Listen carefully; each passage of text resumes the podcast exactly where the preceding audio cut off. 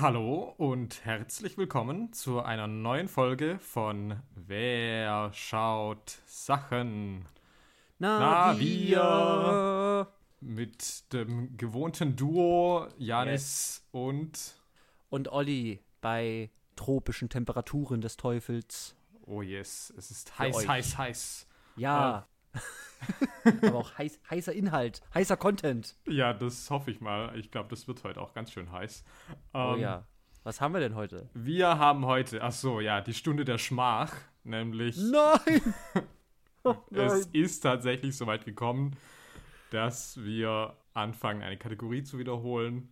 Ja, Boah. scheiße Okay. gelaufen, Ja. aber Ja, es es war, es war gut, solange es anhielt. Ja, ja jetzt geht's Ja. nur noch bergab. Also ich meine, jetzt, jetzt haben wir keinen neuen Content mehr, jetzt verwursten wir einfach das, was wir schon hatten und na gut, okay. Ja. Aber muss halt sein. unsere aber ja. Kreativität ist begrenzt, Ja. aber naja, muss ja nicht immer so fresh sein. Und für unsere erste Wiederholungskategorie haben wir uns die Kategorie etwas ausgewählt. Mhm. Ähm, ganz kurz für diejenigen, die unsere damalige Etwas-Folge zum Thema Barton Fink nicht gehört haben. ähm, Shame on you! Also entweder holt es einfach nach und erfahrt es da. Oder also etwas geht es um Filme, die in irgendeiner Form unkategorisierbar sind, bei denen uns auf den ersten Blick ein Vokabular fehlt und wir uns deswegen damit äh, erstmal begnügen, dass wir sagen, okay, was auch immer das war, es war auf jeden Fall etwas. Ja, Also Filme, die irgendwie Genregrenzen überschreiten oder irgendwie einfach mit Konventionen, die sonst im Kino üblich sind, brechen. Und dafür habe ich heute etwas mitgebracht. Und zwar ist das ein Film namens Personal Shopper, yes. der, wie ich gesehen habe, auf der deutschen Wikipedia nicht mal einen Wikipedia-Eintrag hat. Ähm, was ich dann wiederum schon auch ganz schön schockierend fand. Ja, Lars, hallo? Ja, also, ja. Also der hätte doch zumindest den Eintrag schreiben können. Also, ich meine, what the fuck. Okay, ja? Ja, jedenfalls ist es ein Film aus dem Jahre 2016. Drehbuch und Regie von Olivier Assayas, ähm, in der Hauptrolle Kristen Stewart. Olivier Assayas ist vielleicht gerade auch hierzulande vielen kein Begriff, also ist vielleicht schon sehr Nischenkino. Die zwei Sachen des letzten Jahrzehnts, die vielleicht am ehesten irgendwie populär waren, waren zum einen vielleicht Carlos der Schakal und die Wolken von Sils Maria. Mhm. Äh, ich würde als persönlicher Asayas-Fan vielleicht auf jeden Fall jedem, es hört, hier nochmal den Film Demon Lover ans Herz legen. Das ist ein Cyber-Thriller über Industriespionage im Hentai-Business. Okay, wer sagt Wörter? Okay, alles klar. Ja. ja, klingt gut. Ja, also das ist so ein Film, von dem ich halt wirklich besessen bin. Also ich liebe den abgöttisch, deswegen, ähm, wer die Chance hat, das zu gucken, kann das gerne mal machen. Und jedenfalls, Asayas, was ich auf jeden Fall an ihm schätze, ist, dass man irgendwie nie weiß, was einen erwartet. Also es ist jemand, der sehr experimentierfreudig in allen möglichen Genres unterwegs ist. Also egal, ob es jetzt irgendwie Terroristenbiografie, Historienfilm, Thriller, Melodram, also es gibt irgendwie alles. Und das finde ich persönlich ganz interessant. Also ich meine, ich stehe natürlich auch auf Regisseure, die irgendwie so einen klaren Stil haben und wo man irgendwie auch immer weiß in der Art, was man da irgendwie bekommt. Aber es ist natürlich auch ganz cool, wenn es Künstler gibt, äh, bei denen man einfach jedes Mal wieder sagt, okay, keine Ahnung, was das wird. Und äh, zur Entstehungsgeschichte dieses Films noch ganz kurz. Also ursprünglich hätte er eigentlich einen Kriminalfilm mit dem Titel Idol's Eye drehen wollen, ähm, mit Robert De Niro und, Achtung, Twilight Connection mit Robert Pattinson. Und dann ist aber irgendwie ganz kurz vor Drehbeginn irgendwie die Finanzierung weggebrochen und deswegen ist dieser Film dann nie gedreht worden. Okay, aber hierfür war Geld da. ja, war vielleicht aber auch billiger. Ja, okay. Und stattdessen hat er dann das Drehbuch für Personal Shopper ganz speziell für Kristen Stewart äh, geschrieben, mit der er eben in Die Wolken von Sils Maria schon vorher zusammengearbeitet hatte. Und ja. In der weiteren, in einer weiteren Schauspielerrolle, äh, du hast es praktisch schon erwähnt, ist Germany's very own Lars Eidinger in diesem Film zu sehen. unser, unser Mann in Frankreich. ja, unser Mann in, ja, überall. Ähm, ja. ja, ich glaube, vom restlichen Cast hat mir jetzt niemand was gesagt. Insofern ähm, würde ich da jetzt auch niemand weiter nennen. An der Kamera würde ich noch hervorheben Yorick Le ähm, der, Mhm. der Kameramann von vielen europäischen oder auch von Independent Hits äh, gewesen ist. Also ich finde, er hat eine Wahnsinnsfilmografie und der auch unlängst dann einmal einen Ausflug ins richtige Hollywood-Kino unternommen hat, weil er die Little Women von Greta Gerwig Ah, gedreht hat. okay. Ja, so. Personal Shopper hatte seine Uraufführung dann beim Filmfestival von Cannes und wurde da wohl auch bei der ersten Pressevorführung teilweise ausgebuht. Wobei ich ja auch nie verstehe, was irgendwie so diese Regeln bei diesen Festivals immer sind. Also ich habe immer das Gefühl, bei jedem äh, heißt es immer irgendwie Ja. ewig Standing Ovation und du liest aber auch immer von Buhrufen. Also keine Ahnung, ich habe immer das Gefühl, da macht jeder einfach, was er will, einfach weil er Bock drauf hat. Okay, Äh, aber heißt Pressevorführung, dass da nur die Presse sitzt? Ich glaube schon, ja. Okay, weil dann sitzt da die Presse und boot es aus. ich meine, das ist halt weird. Also, die sollen darüber berichten, ist da Buh! so. Ja, und dann Okay. schreibt die Presse selber, ja, da wurde geboot. Also, Da wurde geboot, genau. also, ja, keine Okay, Ahnung. ja. Also, Sounds legit. Okay. nichtsdestotrotz hat es dann bei diesen Filmfestspielen den Preis für die beste Regie gewonnen, auf jeden Fall. Ja. Und ist, glaube ich, im Anschluss eigentlich auch von der Presse weitestgehend sehr positiv aufgenommen worden. Mhm. Ja. Ja. Und naja, also cashmäßig hat das jetzt, glaube ich, äh, nicht Ja. so wirklich was gerissen, aber ich meine, das hat vermutlich ist- auch ja. niemand was erwartet. Nee, das ist halt Also. so ein französischer, independent wirkender Film. so. Ist halt so Ja. ein Cannes-Film, würde ich also gefühlt sagen.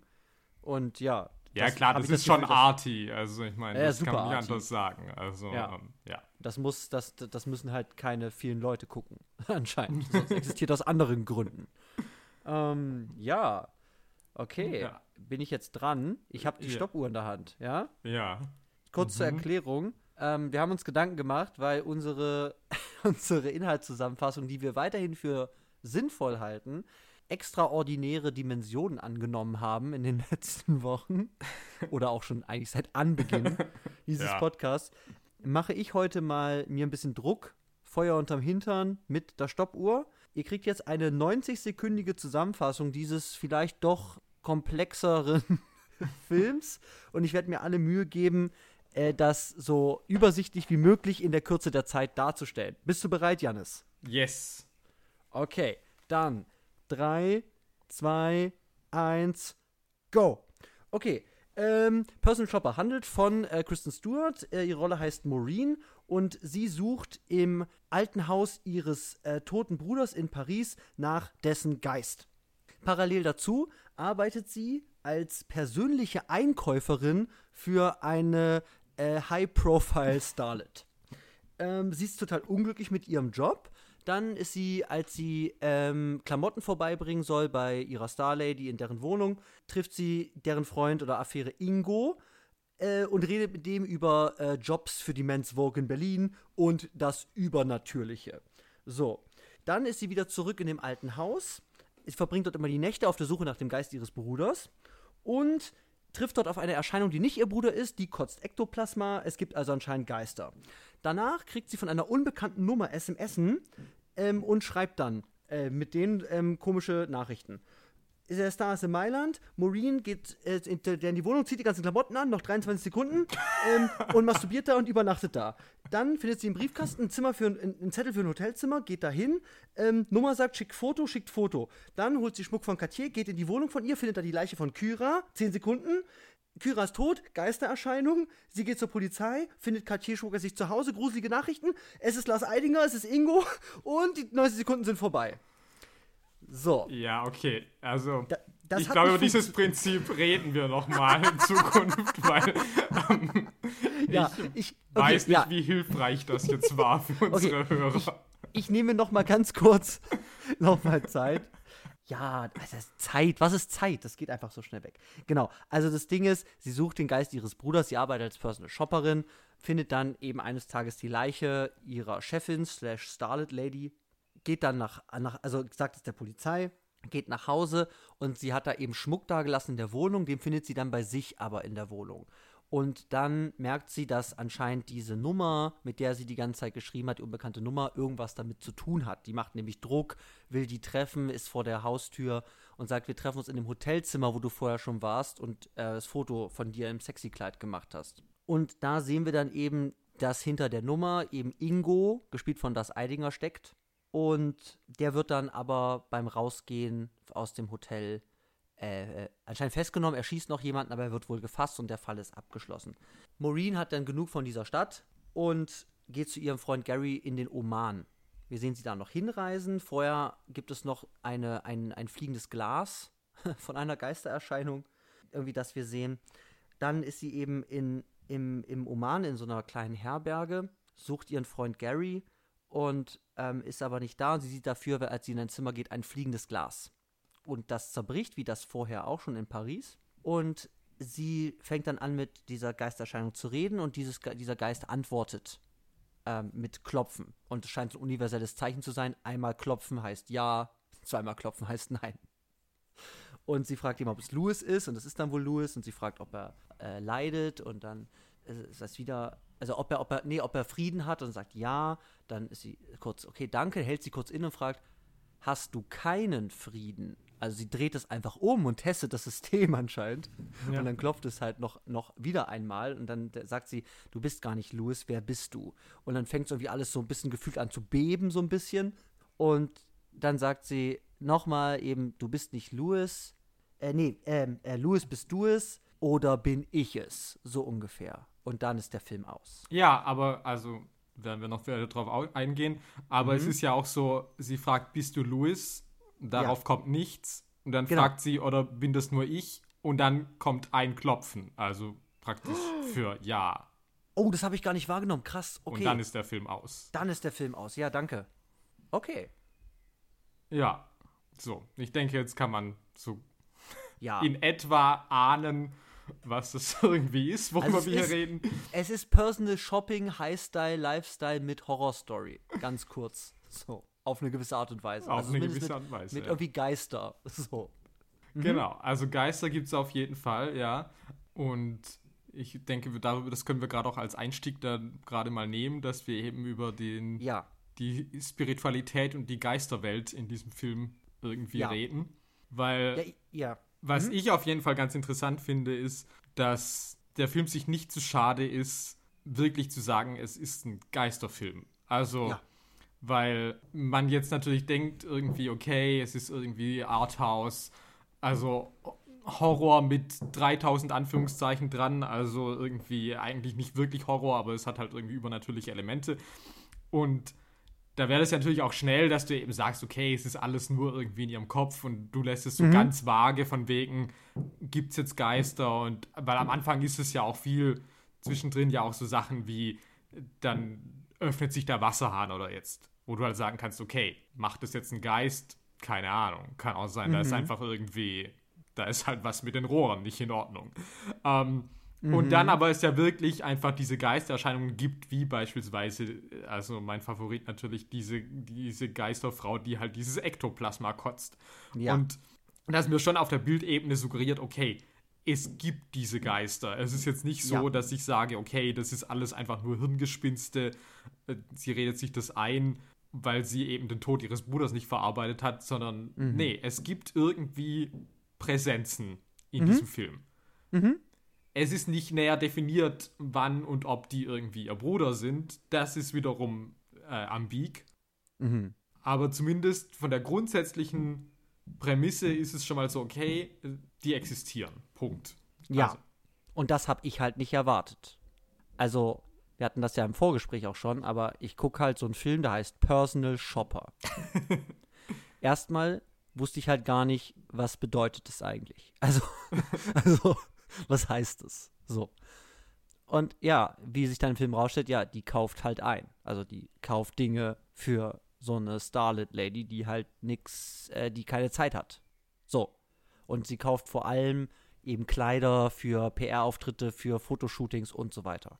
Und eben das erwarte ich halt nicht, weil der Film geht ja auch los mit der Ankunft an dem alten Haus mhm. äh, von Louis und der ersten Nacht dort. Und also das ist natürlich total unerwartet, weil es ist ein, es ist irgendwie so ein Genre-Clash ja auch, weil ja, französischer Arthouse-Film und dann aber halt diese Geisternummer, die eben, wie du sagst, nicht einfach nur angedeutet oder, oder so als Frage im Raum stehen, sondern die ganz klar einfach dann ziemlich früh dann auch einfach klar auf einer Bildebene, wie du sagst, bewiesen sind. Mhm. Und das, das finde ich erstmal total spannend, weil, weil ich das nicht erwarte und dann muss ich mich erstmal persönlich in diese Setzung erstmal reindenken. So, also ich habe so gemerkt, dass ich brauche da eine gewisse Leistung, erstmal das anzunehmen. Mhm. So, diesen Mix oder diese spezielle Setzung von, ja, Geister existieren hier in dieser dann doch sehr, ja, hyperrealistischen, hypernaturalistischen mhm. Darstellung irgendwie ähm, in diesem Film. Ja. Und ja. in dieser Hinsicht finde ich auch, ähm, jetzt gleich auch nochmal auf, um auf das Ende zurückzukommen, finde mhm. ich eben auch dieses Paradox am Schluss halt auch irgendwie so stark. Ähm, mhm. Dass eigentlich, wenn du jetzt nur sagst, irgendwie als Schlusssatz, ähm, bist das du oder bin das nur ich, dann finde ich das ja. eigentlich ziemlich platt. Weil das, ja. wie gesagt, dann wäre das wieder für mich so, dass du jetzt natürlich dann sagen kannst, okay, du gehst jetzt raus und sagst so, ja, sie das alles nur eingebildet, es gibt ja gar keine Geister, natürlich nicht, das wissen wir mhm. als aufgeklärte Menschen, bla bla bla bla bla. Mhm. Ähm, aber die Sache ist halt, diese Schläge im Oman, die scheint es ja zu geben. Also irgendwas mhm. gibt ihr ja Antwort. Mhm. Und deswegen ist auch dieses also, warum antwortet es aber auf Bist du Louis nicht mit Nein? Warum antwortet es dann aber auf Bin das nur ich mit Ja? Also, das sind ja, ja, alles irgendwie so Sachen, wo ich sage, okay, das bleibt ja paradox, das lässt sich nicht richtig aufschlüsseln, dass ich mhm. einfach dann hingehe und sage, okay, das war jetzt alles einfach so und ich kann das jetzt einfach irgendwie ähm, ganz rational irgendwie erklären oder sagen, ja, das will genau das irgendwie damit gemacht haben, sondern es bleibt halt irgendwie auch auf einem Level von einer Unerklärbarkeit. Ja, und ja eben auch, also eben, ich könnte jetzt versuchen, so klassische, sagen wir mal, so Twist-Reveal, ach, du bist eigentlich tot. Oder ja. du, hast dir das, du hast dir das alles nur eingebildet, also was man so kennt, ne? Ja. So. Ähm, Six Sense, ähm, The Others mhm. und, und so weiter. Ja. Aber wenn ich das da drauflege, dann, dann merkt man ziemlich schnell, dass es nicht funktioniert. Also, sie ist nicht tot. Also, nee, also so viel kann ich sagen, weil dann wären alle tot. Also, ja. weil es gibt Menschen, die auf sie reagieren, ganz klar. Ja. Und es gibt niemanden, ich meine, ich habe mich gerade eben noch gefragt, wenn man jetzt sagen würde, weil sie trifft ja natürlich unterschiedliche Leute, sie trifft ja Leute, die sowohl dran glauben, an was Übernatürliches, an ein Leben nach dem Tod. Und es gibt aber auch immer wieder Leute, die, oder zumindest auch ihr Freund Gary, der sagt, er glaubt da nicht dran. Wenn, ich, wenn wir jetzt sagen würde, die, die nicht dran glauben, sehen sie nicht oder haben so einen Bruce Willis im Restaurant-Moment wo, wo sie halt ignoriert wird, dann könnte ich vielleicht so eine Ebene aufmachen von nur Gläubige, in Anführungszeichen, sehen sie oder so. Aber auch das gibt es nicht. Nee. So, dann hast du dir das alles eingebildet, macht keinen Sinn, weil äh, fliegende Gläser, die dann kaputt gehen, werden dann auch von anderen Menschen auch gesehen. So, wie zum Beispiel ja. in der Küche bei, ja. bei der Ex-Freundin, bei der Freundin ihres Bruders also das, das passt alles nicht zusammen. Und es bleibt dann eben, es bleibt dann eben paradox. Und es bleibt irgendwie offen, was, was es tatsächlich ist, weil ich kann keine logische, sagen wir mal, Musterschablone oder so da drauflegen und sagen, ah, jetzt erklärt sich mir das, was das soll. Ja, und das ist aber auch die Sache, dass wir damit natürlich auch in so einem ähnlichen Zustand sind wie die Hauptfigur, weil natürlich auch die Sache ist, also A, sie ist bei vielem auch tatsächlich ja ganz unsicher. Also, dass sie auch sagt, so, so, sie hat das Gefühl, sie hat da was gespürt, aber sie ist sich nicht sicher. Also sie sagt, da ist was, aber was genau, ja. mh, hm, dann doch nicht, weil sie auch selber sagt, sie ist nicht das stärkere Medium. Also es, es war mhm. mehr ihr Bruder und sie ja. ist dem mehr gefolgt. Der ja beispielsweise auch irgendwie von der toten Mutter nochmal ganz intensive irgendwie Begegnungen hatte, die sie mhm. einfach gar nicht hatte anscheinend. Ja, da, da würde ich gerne noch mal einschieben, weil das in meiner Zusammenfassung nicht drin war. Natürlich der Grund, warum sie also ihren toten Bruder, den Geist ihres Bruders sucht. Sie erklärt das ja so, dass sie sagt, sie haben einen Deal geschlossen, mhm. als sie noch gelebt haben. Weil sie haben nämlich beide so eine vergrößerte Herzklappe, wenn ich das richtig verstanden habe. Ja. Und eben, die sind Zwillings, äh, Zwillingsgeschwister. Und sie könnte an dem gleichen sterben, Herzinfarkt, einfach so wie ihr Bruder. So, oder auch nicht. Und sie haben wohl einen Deal geschlossen, weil eben Louis sehr davon überzeugt war, dass es ein Leben nach dem Tod gibt, also eine paranormale Welt, neben, hinter, vor unserer. Mhm. Ähm, dass sie, wenn einer von beiden sterben sollte, praktisch, dass sie sich als Geist, also dass sie versuchen, ein Zeichen vom jeweiligen anderen zu empfangen, um zu beweisen, dass das auch real ist. Habe ich das richtig verstanden? Ich hätte das so verstanden. Also, dass so dieses, dieser, weil er so, er so sehr daran geglaubt hat, dass sie mit ihm Kontakt aufnehm, aufnehmen soll. Ja. Genau, also das ist so die, das ist ja erstmal so die Motivation, die persönliche dahinter, warum sie sich überhaupt auf die Suche macht. Ja, ich, ich würde noch mal, ich, also ich habe mich gerade noch mal gefragt, weil eben Spiritualismus, Geistererscheinungen sind halt ein großer Teil dieses Films. Und sie wechseln sich aber immer wieder ab mit diesen Shopping-Szenen. Ja. So, das muss man sagen. Aber ich frage mich jetzt gerade noch, wie genau, also welche Rolle nimmt denn hier Spiritualismus ein? Du hast gerade schon gesagt, also dieses, diese Skepsis dann doch der Hauptfigur, also ein spezielles, eine, eine, eine spezielle Haltung gegenüber dem, was, weil da sie ja die Hauptfigur ist, in Verbindung mit der Bildebene, die wir sehen, ja auch zu einem Glauben von uns als ZuschauerInnen ja auch führt. Ich sage, okay, kann ich das jetzt glauben oder nicht? Ist das real? Ist das nicht real auf dieser fiktiven äh, Ebene? Und ja, Kristen, und das finde ich aber so spannend, sagt eben, ja, ich bin mir nicht ganz sicher, aber ich finde es so weird, weil ich habe ganz oft das Gefühl, dass sie sagt, sie ist sich aber auch nicht sicher, ob der ganze Kram existiert. Wo, also, das kann sie eigentlich nicht sagen, weil ich meine, sie sieht diese kotzende Geistererscheinung. so, und dann kann sie nicht sagen, ich glaube da nicht dran, weil ich wollte nämlich meinen Bruder haben, ich habe aber einen anderen Geist bekommen. So, das, das, das, das habe ich manchmal das Gefühl, dass sie irgendwie halt dann doch immer noch so eine grundsätzliche Skepsis dann doch hat, aber ja doch auch irgendwie ihre Gabe, die ja in dieser Welt real zu sein scheint, doch auch irgendwie anerkennt. Ja, also ich glaube, es ist halt weniger eine Skepsis, ob das tatsächlich ist. Also mhm. am Anfang vielleicht, also gerade irgendwie, glaube ich, nach der ersten Szene im Haus, wo sie sagt, da könnte auch niemand sein, aber ich habe den Eindruck, ich habe was gefühlt. Ähm, ja. Aber ich glaube, meistens ist es halt so, dass sie das dann schon fühlt und sieht, dass das irgendwie gibt. Also beispielsweise gerade eben dieser Geist. Und dass sie es oft aber eben nicht deuten kann. Also, ähm, mhm. dass sie eben, wie beispielsweise nach dieser Sache mit den Rohren, wo sie sagt, so, ist das jetzt alles? Ist das irgendwie das, mhm. was ich kriege? Das ist mein Zeichen und äh, ja. du redest aber nicht mit mir. Und das ist ja irgendwie, oder eben auch die Sache, wer schmeißt diese Gläser? Mhm. Keine Ahnung. Ich meine, gerade bei diesem ersten Glas sehen wir als Zuschauer ja irgendwie, da äh, schwammig einen Typen da hinten, da wir aber nicht wissen, wie Louis aussieht. Ja. Kann ich nicht sagen, ob das Louis ist oder irgendein anderer Geister-Dude. Das ist total spannend, dass du äh, total spannend, dass du das ansprichst, weil es ist total drin. Ich habe es gar nicht, ich habe es gar nicht so gesehen, aber das ist natürlich halt die, halt die große Frage. Also und damit beschäftigt sie sich ja auch, weil das noch eine Ebene von diesem, von diesem Spiritualismus der ja in diesem Film auch irgendwie drinsteckt, ist, dass sie sich mit KünstlerInnen beschäftigt, die mhm. dem Spiritualismus zugeneigt waren. Und sie beschäftigt sich eben am Anfang mit der äh, schwedischen. Ja, Gott. ich glaube. Irgendwie. Ja. Ähm, schwedischen äh, Malerin ähm, Hilma af Klimt, die nach neueren Erkenntnissen, ich habe vor ein paar Jahren noch wirklich mal einen Artikel über die gelesen, wirklich als die, als die Begründerin ah, äh, mhm. der abstrakten Kunst noch vor der eigentlichen großen Welle Anfang des 20. Jahrhunderts wirklich gilt. Mhm. Und sie erfährt eben, dass, dass, dass Hilma af Klimt äh, praktisch versucht hat, die spirituelle Welt durch ihre Malerei irgendwie zu erfassen oder fließen zu lassen oder irgendwie so. Also sie beschäftigt sich damit, wie zum Beispiel eben diese Künstlerin damit umgegangen ist und später eben dann auch noch wieder über so eine Doku oder auch über so einen Spielfilm aus den 60ern über Victor Hugo der, der so Seancen abgehalten hat in New Jersey und eben sich da damit beschäftigt, okay, aber haben die, wie haben die miteinander kommuniziert? Sie fragt ja wirklich auch nochmal noch mal extrem nach und hatten die so ein Brett und dann hat sie gesagt, nee, sie machen das über dieses Klopfen. Mhm. So, von diesem Tisch. Und dann hatte ich das Gefühl, das geht halt dann so Morsecode-mäßig, zumindest in diesem Film. Ja, ja, ja. So, dass der Tisch halt rumpelt und irgendeiner schreibt das alles mit und dann liest er halt so einen perfekten Satz dann vor. Aber genau, also, aber das ist alles noch mit drin, dass die, unsere Figur sich mit dem Thema Spiritualismus oder, oder schon erprobten Techniken der Kommunikation mit der Anderswelt irgendwie auseinandersetzt. Ja. Ja.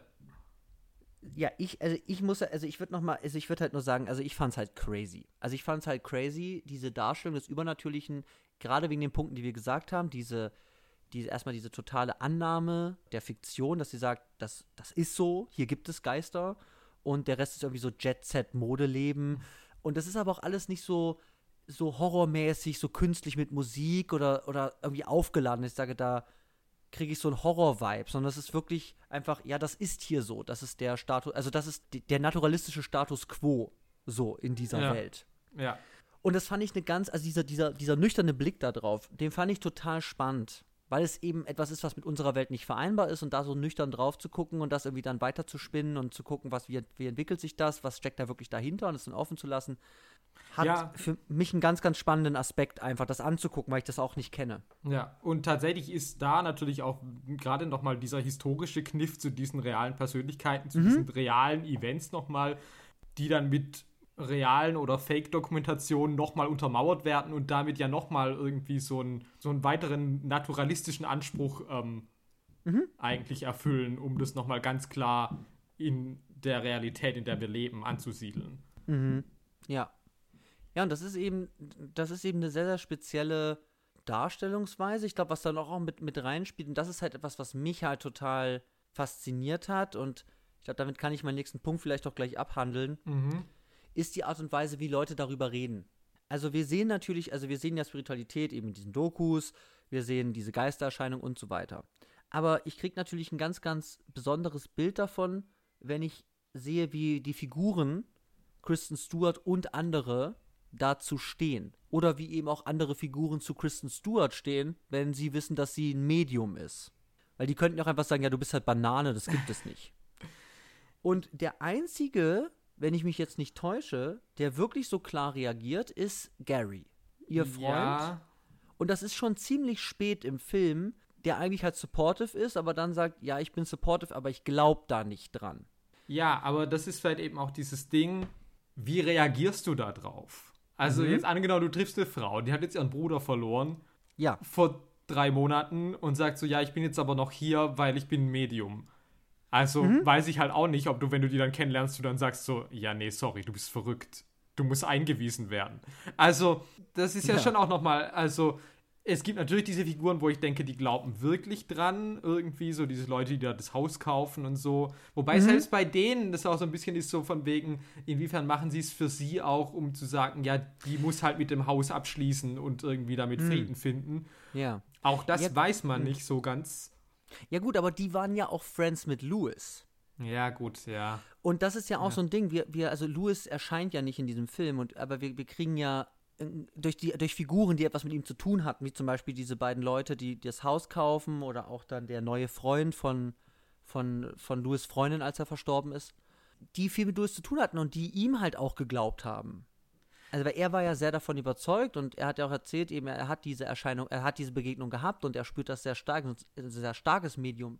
Aber also, die, die glauben halt auch daran. Deswegen glaube ich zum Beispiel bei diesen beiden, die das Haus kaufen, dass, dass sie da schon dran glauben, weil sie auch Louis geglaubt haben. Also so, das ist halt so, ein- so ein Zirkel, aber das, äh, was ich halt so spannend finde, ist, dass das halt nicht abdreht in, in so einen Okkultismuswahn oder so. Also ich sehe da keine Leute irgendwelche, also irgendwelche verrückten Sachen abfeiern oder halt so überspielt, also überzogen irgendwie spielen, dass ich sage, ja, okay, die sind halt Bananas. So. Wie halt bei Hereditary oder so. Wenn ich dann da am Ende in, in, in, ins Baumhaus gehe oder so, Ja. dann sage ich ja, ja, okay, ihr seid halt Kultisten. ihr habt hier keinen rationalen Zugang dazu. so. Aber das ist halt das, was, was eben in diesen Gesprächen halt auch irgendwie passiert ist, diese Differenziertheit und dieses klare Auge dafür oder dieses klare Gefühl dafür, was es bedeutet, an das Jenseits zu glauben. Also, dass Kristen Stewart eben immer reflektiert, ist auch schon gesagt hast, reflektiert sagen kann, ja, ich habe da was, ich habe da was gespürt. Aus ihrer subjektiven Perspektive ist es real. So. Aber sie dreht deswegen nicht komplett durch und sagt, ja, das ist alles so, uh, so, so eine fanatische Figur, sondern nee, sie sagt halt, ja, ich bin mir aber nicht sicher, ich habe da was gefühlt, aber sie macht das mit so einer Selbstverständlichkeit und wie auch Leute auf sie reagieren oder eben auch davon überzeugt sind oder so rational darüber reden, was für uns eigentlich total irrational ist. Ja, gut, aber das gerade so, dann beispielsweise der neue Freund, also Mhm. von der, von der, äh, von der äh, Freundin von Louis, ähm, Ja. der ja dann auch sagt, ja, Louis hat immer gesagt, er ist ein Medium, aber ich weiß nicht, was das bedeuten soll. Aber ich habe halt gemerkt, dass er auf jeden Fall irgendwie sehr intuitiv ist und irgendwie Dinge bemerkt hat, Ah, ja. die nicht gesagt wurden. Ja. Und sowas. Also der, Mhm. also das finde ich tatsächlich schon irgendwie so relativ nachvollziehbare Handlungen dann teilweise auch. Und beispielsweise Mhm. bei Ingo, weiß man halt auch nie so ganz. Also, der guckt halt auch so ein bisschen suffisant, da weiß man halt auch nie so ganz, wie ernst ist es der oder wie oder ist es doch, dass er so insgeheim ein bisschen belächelt. Also das Ja. er Ja. geht halt darauf ein, so ein bisschen klar, aber Mhm. wie gesagt, ist halt auch schwierig in einer Konversation einfach nur zu sagen, so, ja, also sich einfach hinzustellen, zu sagen, so, nee, Blödsinn. Ähm, Mhm. Und wir, wir sehen ja auch wiederum nie eine Szene ohne Kristen Stewarts Charakter. Also wir sehen ja nie, Ja. wie andere Figuren über sie, über das, was sie da tut, reden würden, wenn sie nicht dabei ist. Mhm. Ja, das ist schon true. Also ich meine, wenn man jetzt irgendwie tiefer gehen will, dann kann man natürlich sagen, okay, ja, wie du es gesagt hast, wollen die supportive sein wegen dem, wegen dem Verlust und so weiter. Aber das sehe ich halt alles nicht. Und ich habe halt das Gefühl, dass halt zum Beispiel diese, diese Freundin von Louis, halt, die, mit der sie auch, ne, also schon auch mehrere Dialoge irgendwie hat, Ja. ähm, ja schon auch irgendwie überzeugt davon sind. Oder halt zumindest halt dieses Verständnis dafür haben. Oder aber auch das, also das, das ist mir tatsächlich gar nicht wichtig, was der Grund ist, weil, weil für mich, wenn ich das gucke, oder als ich das geguckt habe, war es irgendwie besonders, dass das Gespräch über dieses Irrationale, oder dass die Gespräche über das Irrationale so, ja, wohlwollend und konstruktiv ablaufen. Oder halt so rational und so differenziert. Und das finde ich ja total spannend, weil wie viele, eben, wie viele Geister Filme oder Darstellungen kommen einem irgendwie sofort in den Sinn, wo man denkt, ja, okay, alles klar, Leute, die da halt dran glauben, die werden halt irgendwie, die werden verbrannt oder die werden irgendwie belächelt, eben wie du es sagst. Das gibt es vielleicht auch bei Lars, aber es ist auch nicht so überzogen, dass er sagt, ah, du Idiotin oder so. Nee, nee, also es ist auch nicht, dass ich es sagen könnte. Ich, also, Mhm. ja, ähm, genau. ich finde es nur nicht eindeutig. Das ist. Also, Nee. Aber genau das finde ich ja schon so spannend, Ja. Mit dieser Thematik so umzugehen.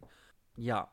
Ich glaube, das wäre so mein Take zum Übernatürlichen. Und das äh, eben viel hat eben dann wirklich auch noch diese, diese Art und Weise, wie eben Kristen sich ausdrückt, äh, also über den ganzen Film über ausdrückt, wenn es darum geht. Selbst bei der Polizei.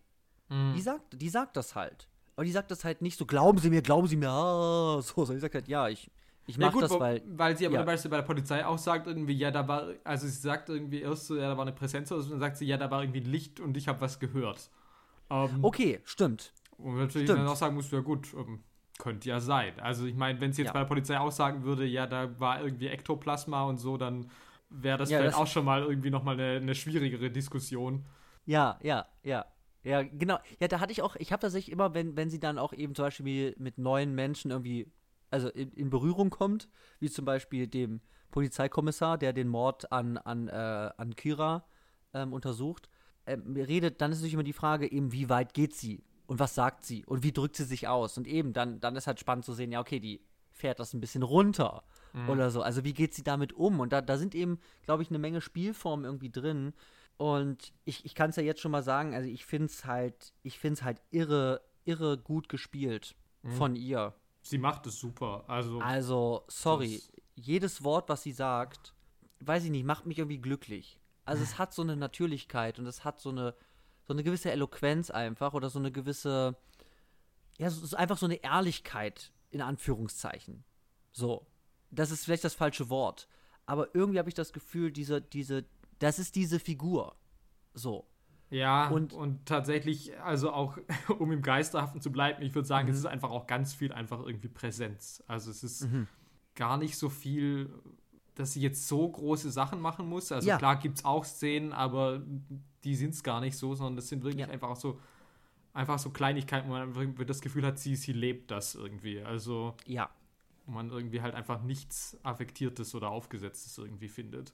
Ja, genau, also die Art und Weise, wie sie redet und so, das, ich kann ihm einfach zuhören, weil ich eben dann total drin bin, weil ich eben das Gefühl habe, ich höre einer Figur und deren irgendwie differenzierten, verrückten Ansichten und Emotionen irgendwie zu. Und, und das, ich würde auch sagen, sie hat jetzt nicht die krasse Range, dass ich irgendwie sage, ja, die macht jetzt irgendwie von Freude bis sonst irgendwas das ganze Register oder so, Ja. sondern wie du das sagst, es hat was mit einer, mit einer Präsenz zu tun. Ich meine, sie, sie, sie ist dieser Film. Ja, so, absolut. also, ja, wie gesagt, das ist einfach jeder, jedes Bild ist hier einfach da, außer wenn Geister Aufzüge fahren oder Lars halt äh, den Aufzug benutzt. Äh, ja, ich, ich kann es gar nicht so richtig in Worte fassen, aber es hatte irgendwie so eine, es hatte so eine, so, so eine Natürlichkeit und eine Art und Weise, Dinge zu sagen. so ganz allgemein, die ich ganz, ganz, also wirklich irgendwie besonders fand. und die mir total aufgefallen ist und ich ihr total gerne einfach zugehört habe und zugeguckt hat, wie sie einfach Dinge tut. Da. Mhm. Und es ist natürlich auch ein Ladies machen Sachen Film vielleicht auch. Klar, natürlich. So, ähm, weil sie macht viel, ähm, würde ich sagen. Also sie macht schon einiges. Und das ist irgendwas, irgendwas, irgendwas ist da drin. Und irgendwie spricht mich das an, die Art und Weise, wie sie mit anderen Menschen kommuniziert. Das müsste man mhm. nochmal genau untersuchen, was es genau ist, aber irgendwas ist da, wo ich sage, äh, das hat was ganz Besonderes, was ich in anderen Spielfilmen oder anderen Spielarten tatsächlich selten so se zu sehen kriege. Mhm. Ja. Das ja. wären so meine großen Punkte, tatsächlich, die mir aufgefallen sind beim Gucken. Ja, ich würde mal ähm, diese Geister-Story jetzt irgendwie einen, einen Schritt weiternehmen, nämlich natürlich, wo das vielleicht doch in natürlich diese in eine Ebene geht, die vielleicht dann doch etwas vertrauter ist, nämlich natürlich irgendwie die Frage, was hat das Ganze halt mit Trauer und Verarbeitung von Trauer mhm. irgendwie zu tun. Weil ich finde natürlich dieses Prinzip auch irgendwie so spannend, dass sie einmal ja wirklich sagt, irgendwie sie wartet auf dieses Zeichen und sie praktisch diese Illusion hat von wegen, okay, und wenn dieses Zeichen dann da war, dann dann lässt ja. sie das sein und lebt ihr Leben. Ja. Und das ist ja vielleicht so eine Vorstellung von Trauer, die eben halt nicht funktionieren kann und die ja offensichtlich auch bei ihr nicht funktioniert, weil all diese Zeichen, die sie kriegt, ähm, sind nie so deutbar, dass sie das irgendwie als jetzt was Abschließendes irgendwie akzeptieren kann, beziehungsweise es hört ja auch irgendwie nicht auf. Also es kommen ja immer wieder neue auch. Und ich denke, so ist ja vielleicht auch einfach das dass du nie einen Moment haben kannst, in dem Trauer irgendwie abgeschlossen ist, sondern mhm. das natürlich ein Prozess ist, der irgendwie immer andauert und sich irgendwie, der natürlich sich verändert, aber der immer weitergehend ist. Mhm. Ja, aber dieser Wunsch nach, nach dieser, und dann habe ich diesen einen Moment und dann ist es vorbei. Ja, also klar. der Schmerz. Ja. Das, ist, das ist ja so eine Narration, die ja, glaube ich, auch in unserer westlichen, irgendwie postmodernen Kultur vielleicht auch wirklich über so äh, Pseudo, Pseudopsychologien des, des Hollywood-Kinos vielleicht ja irgendwie auch, auch gekommen ist. Mhm. Da sagst du, du hast diesen einen Moment, du hast den mhm. verschollenen Ring deiner Mutter gefunden oder so. oder so, ah, jetzt habe ich das geschafft und jetzt kann ich mein Leben weiterleben. Das ist natürlich eine schöne Idee, die sich natürlich auch super eignet für so einen dramaturgischen Knackpunkt-Moment, in dem alles zusammenläuft. So. Aber das ist natürlich halt vielleicht von der, von der Realität und wie echte Trauerverarbeitung vielleicht wirklich funktioniert oder abläuft, halt weit entfernt. Aber Kristen scheint anscheinend, also sie, sie scheint auf diesen Moment tatsächlich auch zu hoffen. Absolut. Also, mhm. ähm, klar. Und das ist natürlich ja auch eben gerade dann im Kontrast zur Schwägerin, ähm, ja. Die, die ja wirklich auch sagt, sie interessiert sich nicht für Trauer. Sie hatte den Schmerz ähm, und das war irgendwie genug. Und die aber ja dann auch ganz eindeutig Schritte unternimmt, ähm, das hinter sich zu lassen. Also, dass sie das mhm. gemeinsame Haus verkauft, sie findet einen neuen Partner wohingegen ja. Maureen, also Kristen Stewart, sie macht ja auch praktisch nichts. Also es ist ja auch wirklich dieses Ding. Also sie arbeitet in ihrem Shopping-Business und ansonsten ist halt, dass sie ihre Zeit damit verbringt, zu warten. Mhm. Was natürlich auch so die nächste Sache Stimmt. ist natürlich irgendwie, wie geht Leben weiter? Also wie musst du irgendwie Sachen hinter dir lassen und irgendwie um vorwärts zu kommen? Weil das ist was, was ihr auf jeden Fall ja irgendwie nicht gelingt. Ähm, ja. Und im Gegenteil, vielleicht eben dieses ganze, ich bin noch mal im Haus und so weiter, eigentlich eher dazu führt, dass sie sich eigentlich nur in so einer Spirale weiter bewegt. Ja. Ja, aber eben, also das, das ist ja, das ist ja eben das Ding. Sie kann ja irgendwie sagen, ja, ich brauche ein Zeichen aus, also das würde in manchen Filmen ja schon reichen. Ich brauche ein Zeichen aus dem Jenseits. So.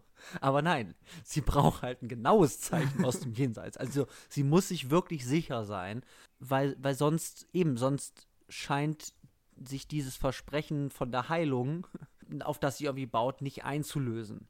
Und da ist sie eben sehr, sehr skeptisch. Und dann ist halt eben die Frage, wenn ich das weiterdenke, so wird es halt nichts. Also, das kann so halt nicht funktionieren, weil ich meine, was willst du denn noch? Also ich meine, irgendwelche Geister kotzen dir vor die Füße. Ja gut, aber es ist ja nicht der Bruder. Ja. Also ich meine, ja genau, ja klar. Halt, also das ist halt wirklich ja ganz eindeutig der falsche Geist. Also wo du jetzt bei den Glei ja. Gläsern beispielsweise nicht weißt, okay, ist es der richtige, ja oder nein?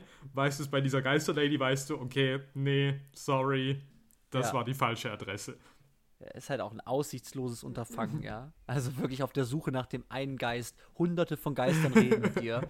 Aber, aber da den einen zu finden und du kannst ihm, du kannst den auch nur Ja- und Nein-Fragen stellen. ist halt wirklich kompliziert. Und manchmal antworten die auch einfach nicht. So, das ist ja auch, also eben, wie du sagst, das, das, wie sind die Regeln? Ja. So. Also, das ist halt eine Katastrophe. Ja. Aber, aber das würde für mich halt auch darauf hindeuten, irgendwie so, sie, sie wird es nicht schaffen. Also so, so scheint das nicht zu funktionieren. Diese, diese schnelle Traubewältigung wird so nicht vonstatten gehen. Also das, das geht eben halt nicht. Nee, und dadurch stellt sich dann natürlich die Frage, und da kommt man dann irgendwann auch zum, zum Shopping, inwiefern wird sie selbst irgendwie halt praktisch zum Geist? Oh, Also- shit. Weil, also das ist halt die Frage, also inwiefern bist du irgendwie noch lebendig, wenn du halt ja, praktisch also nichts mehr tust und das ist ja dann dieses Ding wiederum, dass dieses Personal Shopping ist ja auch eben halt nur so eine Stellvertreterhandlung. Also es ist ja auch Mhm. irgendwie was, also es sieht sie ja selber, es ist eigentlich irgendwie eine sinnlose Arbeit, die sie nicht interessiert und das ist ja wirklich irgendwie sie Ja, sie, sie, macht sich nur ja Gedanken darüber, ähm, was würde Kira mögen, was würde der gefallen. Also es ist ja, du Mhm. Genau. bist gar, kein, gar keine eigenständige Person mehr oder weniger, sondern du bist nur noch eine Repräsentantin von einer anderen Person. Ja, von dem Geschmack und den Wünschen von einer, von einer anderen Person. Ja, total. Und eben, je- jetzt, jetzt, jetzt, erschließt sich mir, jetzt erschließt sich mir natürlich auch diese Metaphorik des die Kleider von Kira anziehen wollens. So. Also, wenn ich das unter dem Licht betrachte, dann habe ich natürlich, okay, sie kauft diese Klamotten, sie macht nichts anderes, aber sie kauft sie eben nicht für sich. So. Ja. Und dann hat sie, dann, also ich meine, sie sagt auch irgendwie in diesen Nachrichten, ja, sie macht das, weil es verboten ist und so. Aber ich habe mich dann schon gefragt, warum, warum macht sie jetzt diesen Schritt? Sagt auch, sie will jemand anders sein. Ja. Mit Ingo redet sie ja auch darüber, also eben, dass sie sagt, sie, sie, sie hasst ihren Job. Und ähm, dann geht es ja auch um Freiheit, weil er Mhm. ihr sagt, ja, du könntest bei der Man's Vogue, kann ich dir locker einen Job äh, bringen, äh, also äh, geben oder besorgen, so, weil Ingo hat Connections anscheinend.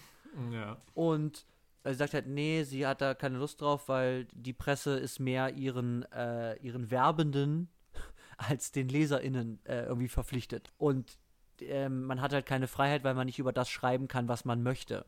Also sie, sie wünscht sich auf jeden Fall eine andere Arbeit, aber eben gerade ist sie mit dem Warten halt beschäftigt. Aber ja, das ist halt irgendwie kein Leben. Also sie sagt es ja auch selber, sie hasst es halt. Ja. Und Aber sie ist, sie ist anscheinend super darin, was sie macht. Anscheinend. Aber also auch hier wieder, also auch von wegen so, wie- inwiefern ist sie praktisch ein Geist, ist ja auch irgendwie ganz bezeichnend. Also sie begegnet Kira ja praktisch nie. Also die sehen sich Ja. physisch ja eigentlich nie, bis auf eine Szene und in der kommunizieren sie aber nicht miteinander. Also sie wird von Kira halt auch tatsächlich, also wirklich nicht wahrgenommen. Ähm, True, true. ähm, also nicht in einer Sixth Sense, äh, weil sie ist tatsächlich äh, tot und sie kann sie gar nicht sehen, sondern äh, ja, sie wird halt einfach nicht als Person überhaupt irgendwie wertgeschätzt. Ja, weil Kira mit dem Gorilla-Foto-Op Rechtsfragen beschäftigt ist mit ihrem Anwalt. Oh Mann, ey. Ja. Mhm. Und Ja, genau, schon und das wäre halt dann für mich auch so praktisch nochmal der nächste Punkt, wo es dann praktisch, was das alles für mich irgendwie zusammenbindet, sind halt praktisch Abwesenheiten. Aha, ja. Und da würde ich dann auch vielleicht überleiten zu den SMS. Ähm, Ja. Weil ein in einem Großteil dieses Films werden SMS geschrieben, was Ja. eigentlich auf dem Papier wie das langweiligste der Welt klingt. Total. Ähm, Total. SMS-Film, man sieht so Nachrichten nach und nach ablaufen. ja, Dafür ist Film eigentlich nicht da, würde Nee. ich jetzt sagen. So ein Handy abzufilmen. Ja. nee. Aber also A, jetzt einfach mal thematisch davon abgelöst, ist es einfach wahnsinnig gut inszeniert und ich könnte diesen SMSen halt stundenlang zuschauen. Es ist halt der Hammer. Ich, ich, es ist so weird, dass ich dir da zustimmen muss, aber ich habe genau die gleiche Seherfahrung gehabt. Als diese SMS-Nummern anfing, so, eine unbekannte Nummer, kurz nachdem die Ektoplasma-Geschichte da war, geht das eben los. Und sie sagt ja eben, sie fragt ja auch eben ziemlich früh, bist, also Louis, bist, bist du das? So. Ja, und das ist ja auch wieder was zeigt, in was für einem emotionalen Zustand du bist, wenn du ne, wenn dir eine unbekannte Nummer schreibt und das erste, was dir einfällt, ist gleich mal irgendwie, bist du lebendig oder bist du tot? Ja, Bist du mein toter Bruder? Also, ja. das ist ja, also, und das führt sie ja auch sofort zum Zusammenbruch, wo du halt denken musst, okay, also Mhm. irgendwie, da kam jetzt von diesen SMS noch nicht so viel, wo du jetzt irgendwie gleich denken müsstest, ja klar, diese Person weiß so spezifische Dinge, Mhm. das muss auf jeden Fall aus dem Jenseits kommen. Äh, Ja, und da muss ich jetzt was sagen. Weil das Ding ist halt, es ist natürlich nicht klar. Und in meinem Kopf denke ich mir ja schon ziemlich schnell, es, es muss halt Lars sein. Weil Lars ist der einzige Mann, die einzige Person, die ich noch irgendwie kenne in diesem Film, die irgendwie jetzt neu, sagen wir mal, in, in, äh, in, in Maureen Leben getreten ist oder so. Ja. Also das heißt, es ist mir ja nicht irgendwie klar, es muss irgendwie Lars sein. Aber was es eben schafft, dadurch, dass ich ja ziemlich kurz vorher mit diesem, mit diesem Kotzgeist konfrontiert war und mit der Tatsache, Geister sind real, Mhm. zieht sich aber diese Ebene ja rein von, ja, aber was ist, wenn der Bruder, also wenn wirklich Tote mit dir über unbekannte Nummern, also die haben halt so einen so einen Block halt drin, dass die Nummer nicht angezeigt wird, irgendwie halt kommunizieren. Ja, klar. Ähm, also ich meine, das ist auf jeden Fall, ich kann mich nicht erinnern, wie lange das irgendwie bei mir damals angehalten hat, aber ähm, Mhm. es schwingt auf jeden Fall schon eine ganze Weile mit. Also würde Ja. ich schon auch sagen. Ja. Und vor allem ist es ja auch nie klar, ab wann es bei ihr nicht mehr mitschwingt. Also Mhm. auch das ist ja ganz undurchsichtig. Mhm. Ja, aber das macht eben, ich glaube, das ist auch so ein Grund, dass natürlich neben dem Inhalt dieser Textnachrichten, die halt irgendwie sehr verworren ja irgendwie sind, sehr andeutungshaft und natürlich irgendwie Maureen dann dazu bringen, irgendwie halt Dinge zu tun, die sie eigentlich nie tun würde, wie zum Beispiel diese Kleider anzuziehen. Ja. Ist natürlich auch die Art und Weise, wie das auch aufgemacht ist, weil es passiert natürlich, während sie, wie man das halt so macht als Personal Shopperin halt, mit dem Zug von Paris nach London fahren muss, um da zwei Taschen und einen Gürtel oder so zu kaufen. Für 4200 Pfund oder so. Und dann halt wieder am gleichen Tag halt mit den Taschen halt wieder zurückfahren muss. Und diese Reise nimmt halt schon einen signifikanten Teil dieses Films ein. Dass ich sage, die fährt dahin und 20 Sekunden später ist das vorbei, sondern das geht einfach eine Weile. Und immer in so einer, in so einer gewissen Taktung, mit immer ein bisschen Abstand, guckt sie immer wieder auf ihr Handy, kommt wieder eine Nachricht. Also so wie das ja losgeht, ist das schon so lang gezogen und aus irgendeinem Grund schafft es dieser eigentlich auf dem Papier total langweilig, also ja, sein müssende SMS-Dialog halt das Geilste, was ich mir halt vorstellen kann. Es ist so unglaublich spannend, sich das anzugucken. Und wie es halt echt auch die, also wie diese banalen Details, also ob da dann halt irgendwie steht, gesendet oder gelesen. Oder Mhm. Ja. halt, ähm, oder Ja. ob sie dann Flugmodus reinmacht und dann macht sie ihn wieder raus und okay, ist jetzt was angekommen oder nicht. Also, Das Spannendste ever. Ist so, also das sind so diese Sachen, die natürlich jeder natürlich auch kennt, dementsprechend Ja. natürlich irgendwie auch leicht zugänglich sind, aber trotzdem eigentlich so banal und alltäglich sind, dass man eigentlich denken müsste, das ähm, hätte nix und stattdessen ist es aber so stark. Mhm. Und dann klar, am Schluss diese ganzen Nachrichten, die halt nochmal alle nacheinander reinkommen, da ist dann halt, also das ist halt super Das ist das- stark. das- also sorry, das das ist halt ist so Geilste. spannend und das ist Ja, also ich glaube, man kann es noch mal kurz sagen. Also es ist halt der Moment, wo sie, wo sie dann feststellt, dass sie hat ihr Handy auf, auf, auf Flugmodus, äh, nachdem sie halt die Leiche irgendwie halt, also halt, halt von Kira irgendwie gefunden hat. Ähm, oder hat dann irgendwie Flugmodus drin. Und sie geht eben nach Hause und sie macht sich halt bereit, ja auch irgendwie die Stadt zu verlassen. Also ja, hat sie auch, glaube ich, mit Gary ja auch schon dann telefoniert, sagt, ich komme vielleicht dann irgendwie in den Oman. Und findet dann halt diese, diese, diese Cartier-Edelsteine, die sie am Nachmittag noch besorgt hat für Kira in ihrer Wohnung. So, und eigentlich hat sie die auf den Tisch gelassen. Bei Kira in deren Apartment. Und dann guckt sie eben wieder auf ihr Handy und dann trudeln eben nach und nach diese SMSen rein mit eben Zeitanzeige. Vor 45 Minuten, wir müssen uns irgendwie sehen oder so. Vor 40 Minuten und dann kommt eben vor 10 Minuten, ich bin jetzt vor deinem Haus. Vor 5 Minuten, ich bin vor deiner Tür und so. Und dann kommen in gewisser Taktung diese Nachrichten rein und es ist halt das Geilste und Spannendste, was es irgendwie gibt, obwohl nur diese SMSen erscheinen. Es ist halt hervorragend. Wirklich. Es ist so- mit so kleinen Mitteln so eine Spannung, so eine Mystik und so eine Gefahr irgendwie da zu erzeugen. Er ist, ist halt irre. Äh, Muss ich echt sagen, diese Szene ist der Wahnsinn. Ja. Nee, ich finde das auch super stark. Und genau, und was an diesen SMS natürlich auch so bezeichnet sind, ist natürlich, dass das natürlich aber auch wieder so eine Geschichte von Abwesenheiten ist, weil irgendwie wir erfahren am ehesten irgendwie was über Maureen in diesen Szenen vielleicht auch. Also, ähm, und es sind aber natürlich Szenen, die sie sich eigentlich nur mit einem anonymen Gerät teilt, Ja, irgendwie. Und ja. auch da sind ja auch so andere Sachen, wie eben auch, ähm, dass sie diese Beziehung, die sie hat, die führt sie halt über Skype. Mhm. Also auch das ist ja wieder irgendwie, das geht nur über, über digitale Medien. Ja. Oder auch teilweise diese Infos. Also ich finde, also wie viel natürlich auch irgendwie auf diesem Telefon dann irgendwie sie sich halt Videos anschaut und so, wo du denkst, okay, das hätte man halt im klassischen Kino dann irgendwie gelöst. Sie findet irgendeinen Victor Hugo-Experten und dann gibt es irgendwie einen Dialog oder so. Ja, genau. Ja. und stattdessen, und das rechne ich vielleicht Asayas auch einfach so hoch an, dass ich irgendwie so das Gefühl habe, er ist so ein guter Chronist unserer Zeit. Oder Mhm. zumindest vielleicht auch der Zeit von 2016. Ich meine, die Welt hat sich seitdem vielleicht auch schon wieder irgendwie in vielerlei Hinsicht Oh, yes. etwas verändert. ja. Aber wo ich so das Gefühl habe, es gibt so viele Filme, die das irgendwie, die das umgehen oder die das irgendwie nicht so treffen. Und hier habe ich irgendwie so das Gefühl, so diese ganze globalisierte, digitalisierte Welt, also wie du schon auch gesagt hast, mit diesem Trip Paris, London, Paris, alles äh, und äh, bis um 16 Uhr wieder irgendwie zu Hause irgendwie. Ähm, ja, zum gefühlt- Shoppen halt mal kurz über den Kanal. So, ja. Und all diese Sachen, also, oder auch, wie sie die SIM-Karte wechselt, um zu sagen, okay, da kommt jetzt halt keine SMS mehr von dieser unbekannten Nummer. Also so, so ganz kleine Sachen, wo ich aber sage, so das, irgendwie habe ich das Gefühl, das trifft so irgendwie ins Mark, wie, wie irgendwie unsere Welt zu dieser Zeit funktioniert vielleicht. Mhm. Oder Ja. auch so ein Gespür für Räumlichkeiten, also wo ich auch irgendwie total gut finde, dass dieses Apartment, in dem sie wohnt, ist halt auch wirklich halt so ein Dachgeschossloch, wo du halt denkst, ja, okay, da wohnt die halt auch in Paris.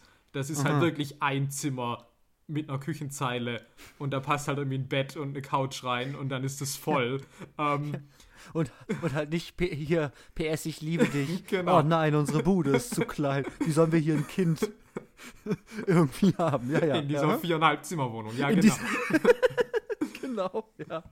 Ja. Also, äh, das sind Mhm. für mich so ganz so viele Sachen, wo ich irgendwie das Gefühl habe, dass das trifft irgendwie in unsere Moderne und eben wie eben auch, also auch wie Technik irgendwie unser Leben beeinflusst und, und, Mhm. äh, und uns irgendwie, ja, und halt irgendwie der Bezug ist.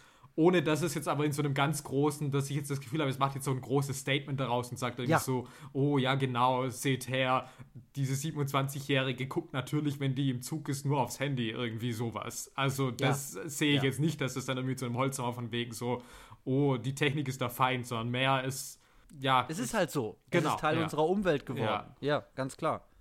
Ja. Ja, und das, das, rechne ich, ich, das rechne ich dem tatsächlich auch hoch an, weil so, weiß nicht, übertriebener Technikeinsatz oder, oder eben so eine, so, eine, so eine Hervorhebung von einer, von einer Spez Spezifizität von, von Technik kann ganz oft ja auch dumm sein.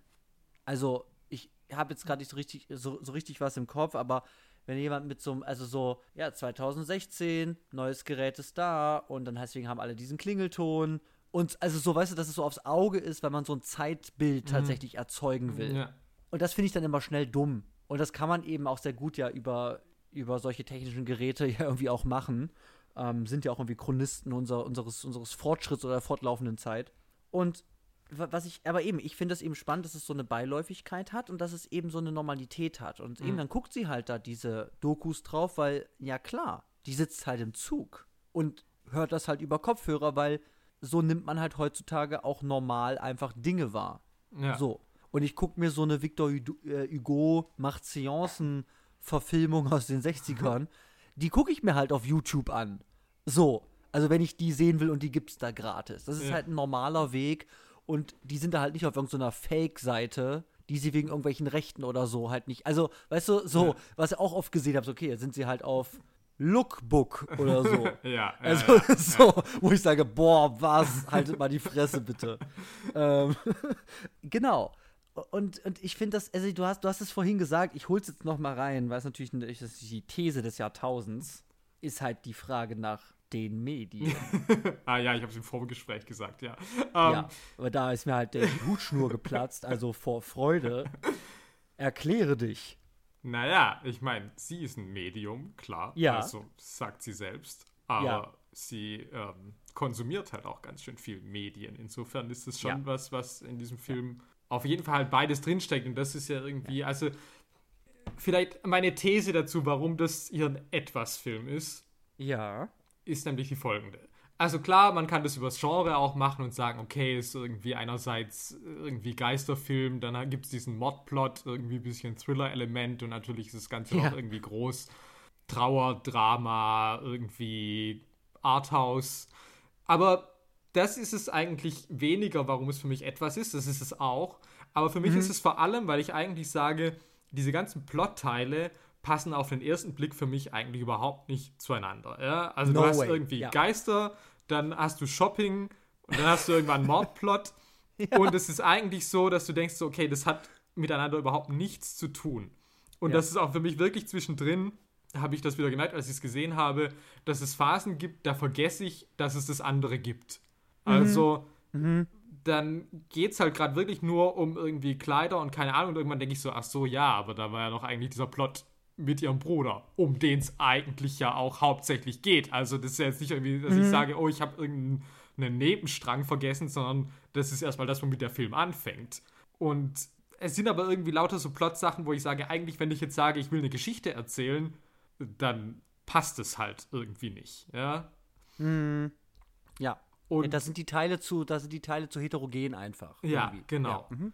Und was ich dann aber so interessant finde, ist, dass wenn man sich dann mal irgendwie damit beschäftigt, dann merkt man, dass in all diesen Teilen verschiedene Thematiken stecken, die mhm. irgendwie ähnliche Sachen behandeln. Also wie gesagt, für mich vor allem natürlich irgendwie Abwesenheit ja. ähm, oder eben beispielsweise Medien, ja, einmal auf der einen Seite, einmal auf der anderen Seite, Medium im spirituellen Sinne, Medien im anderen Sinne. Mhm. Ähm, was wir noch nicht hatten, aber vielleicht auch noch dazu kommen, natürlich äh, materielles versus spirituelles. Ja. ja. Ähm, also, wo ich dann schon verstehe, wo das alles irgendwie zusammenhängt oder eine Kehrseite von was anderem ist, mhm. aber das Ganze trotzdem eigentlich eben auf diesem Plot-Level zuerst mal eigentlich erscheint wie völlig random. Also, mhm. dass du sagst, du machst einen Film über, über ein Medium, das auf ein Zeichen von seinem Bruder, äh, von ihrem Bruder wartet und dann mhm. heißt es Personal Shopper. Ja. Ist schon mal sowas. Und da geht es gerade weiter. Warum hat das diesen Titel? Es ist eigentlich nicht so, dass wenn ich das gucke, dass ich eigentlich jetzt denke, ähm, es geht um das Personal Shopper Business, nee. um das Leid ja, genau. der gebeutelten Shopper, ähm, ja. die nur einkaufen müssen den ganzen Tag. Ähm, ja, nee, nee. Und das finde ich irgendwie was ganz Eigenes, mhm.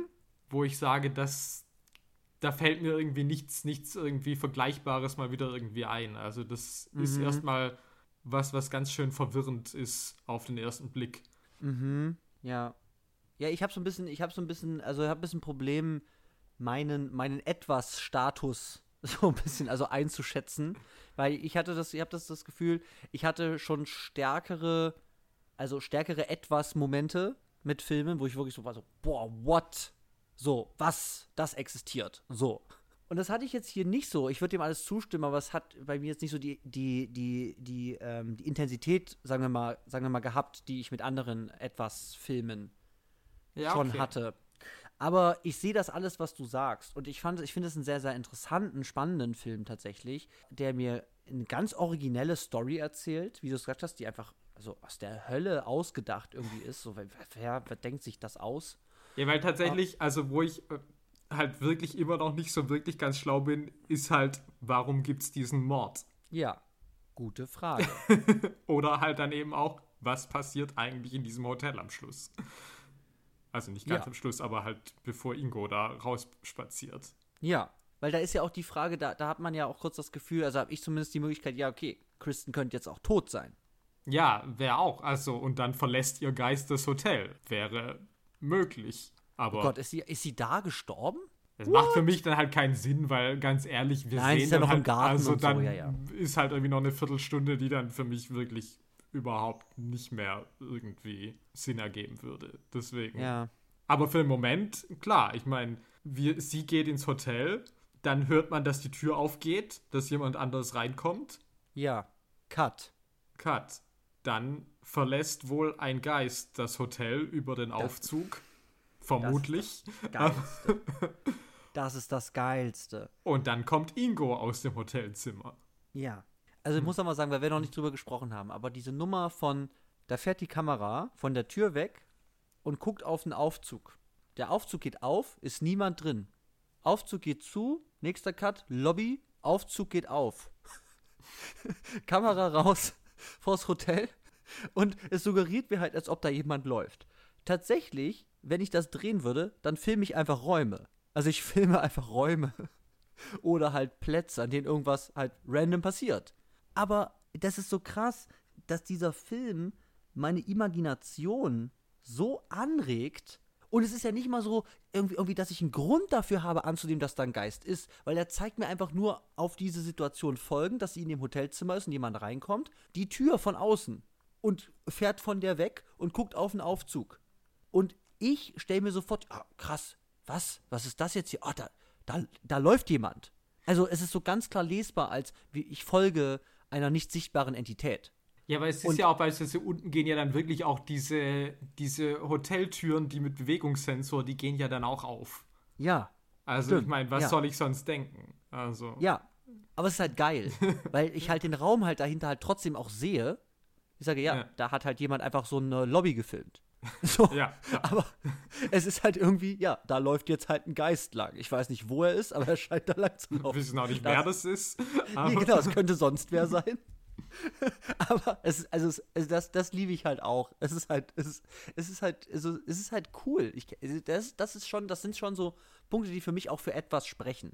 Weil sie originell sind, weil ich sie nicht kenne, weil sie fragmentiert zusammengeschnitten sind, also weil sie einen ganz mhm. anderen Erzählmodus und Sinnvermittlungsmodus haben als eine, als eine klassische ähm, Repräsentationsnarration so. Mhm. Ja, bei mir ist halt nur die Frage nach, die Frage nach der, nach der Intensität. So, das ist einfach so ein Ding gewesen, dass ich einfach halt sage, ich hatte schon wirklich Momente, wo ich so aufgesprungen bin, so, boah, was meint fuck. So. Und das ja, habe ich jetzt hier nicht so ja. sehr und dafür, das liegt vielleicht auch daran, dass der Film vielleicht doch ein bisschen zu, zu rätselhaft dann ist. Also so, dass es dann doch vielleicht zu, zu viele Fragezeichen gibt, dass ich dann irgendwie sage, so, okay, das sind halt eine Menge Fragezeichen. Also ich liebe die Fragezeichen. aber ja. so, wenn es vielleicht zu viele Fragezeichen sind, dann bleibe ich halt eher fragend als erstaunt zurück. So. Ja, also vielleicht ist halt wie oft bei etwas, das ist halt für mich auch mehr halt eine, also ich meine, das ist ja schon ein Ersatzwort irgendwie. Also ja, ja, klar. Ähm, und ich weiß halt auch nicht, ob das alles jetzt irgendwie perfekt irgendwie sich zusammenfügt. Also das könnte ich dir halt auch immer noch nicht sagen. Mhm. Also und ich verstehe das schon auch, dass ich halt auch sage, so ein bisschen, dass ich bei manchem auch immer noch dastehe und sage so, hm, weiß ich nicht so ganz. Ähm, mhm. Aber es ist zumindest spannend und es ist irre, wie spannend das ist, weil ich meine, so ein französischer Arthouse-Film, der in Cannes gewinnt, das kann halt auch die langweiligste Scheiße der Welt sein. So, theoretisch. Ja, klar. Also, und das ist eben das, was ich halt an Asayas halt schon auch mag, ist, dass er halt auch keine Angst vorm Genre hat. Mhm. ja, er ist, auf jeden Fall, er ist auf jeden Fall konsequent. Also er macht halt diese harte Setzung. Und, und, mhm. und dafür brauchst du auf jeden Fall eine ganze Menge Überzeugung äh, und halt Mut. So, ja. zu sagen, ja, das ist eine Welt, da kauft eine professionell ein und da gibt es aber auch Geister. So, ja. check it out. Also, ja, da, da, da, da, brauchst du einfach eine Menge, eine Menge Überzeugung und Mut einfach für. Und das, das halt, das rechne ich dem schon hoch an. Und eben, ich plädiere oft dafür, für einfach neue, neue Geschichten und Seherfahrungen. Und das bietet mir dieser Film. Mit ganz, ganz kleinen, interessanten Mitteln. So, und mit interessanten Figuren, denen ich gerne zugucke. Und deswegen, ich war wirklich überrascht, wie leicht guckbar der für mich auch war. Also ich würde auch nochmal die Frage stellen, wem, wem, wem können wir das vielleicht empfehlen? Weil es schon ein sehr spezieller Film ist. Mm, absolut. Und ich meine, wenn man jetzt mit irgendwie Independent Arthouse-Filmen so gar nichts am Hut hat, dann habe ich schon das Gefühl, das kann schon sehr, auch ein bisschen ziehend vielleicht sein. Ja, bestimmt. So. Ja, denke ich schon auch. Aber eben, wenn man, wenn man so ein bisschen, also natürlich, wenn man Kristen Stewart-Fan ist und alles von der guckt, dann guckt euch das an. Das ist ein Film, in jedem Bild ist sie drin. So, wenn ihr also, Twilight geliebt habt, werdet ihr. Dann liebt ihr auch Personal Shopper. Das ist die Wer schaut Sachen Garantie. Ah, gefährliche These. ja, also äh, das kann schon anstrengend sein. Ich zumindest, ich, ich, ich, ich liebe ja das Mainstream-Kino ähm, und das Action-Kino und Comedies und so weiter. Gibt es immer wieder Sachen, die ich auch mag. Und ich, ich liebe aber auch den, das Experimentalkino, Arthouse-Kino und so weiter. Das heißt, ich bin jetzt nicht ganz so abgeschreckt gewesen, wenn dann halt irgendwie der Film losgeht mit Kristen Stewart halt irgendwie nachts in der Stille im Haus und raucht eine. So. Aber das, das ist natürlich auch erstmal ein Einstieg. Ja, klar. Also schon diese ersten so. zehn Minuten sind halt schon, die dir sagen so, ja, herzlich willkommen. Also irgendwie, da gibt es keine Musik und die läuft halt irgendwie durchs Haus und sagt Louis. Ja. Und irgendwie ab und zu knarzt mal was. Ja. Ja. Aber ich würde halt sagen, wenn, wenn man sich, wenn, man sich wieder für, sagen wir mal, originelle Geschichten und also ganz allgemein, ne? Und Mhm. halt auch wieder für, sagen wir mal, sehr, sehr spezielle Inszenierungsstrategien, was besonders mit diesen Handytexten zum Beispiel, also auch so, so Spannungserzeugung über solche, über solche Textnachrichten. Also da Mhm. sind schon ganz originelle Verfahren drin, die ich sehr, sehr, sehr, sehr spannend finde. Und natürlich auch, wenn man sich halt auch interessiert für, für so clashende Realitätsebenen. Und also für eben Umgang mit dem Übernatürlichen. Was hier einen sehr, sehr originellen Umgang wirklich findet, Mhm. den ich so vielleicht wirklich noch nicht so gesehen habe. Und, und das, das, ist, das ist auf jeden Fall spannend, sich das anzugucken, wie dieser Film damit umgeht. Ich, halte, ich hatte darüber hinaus wirklich auch Spaß. Ja, Weil ich mhm. e- eben diesen Leuten wirklich gerne zuhöre. Es gibt auch noch Mord, es gibt Lars Eidinger, es gibt Hildegard Knef. ich glaube, es ist Hab Marlene Dietrich. Also. Marlene, oh Gott. Ich bin nicht, äh, ich, ja, ich glaube, es ist Marlene, ja. Okay, äh, hervorragender Song. Ja, das Hobellied. Ja, da wird Ja. ordentlich gehobelt.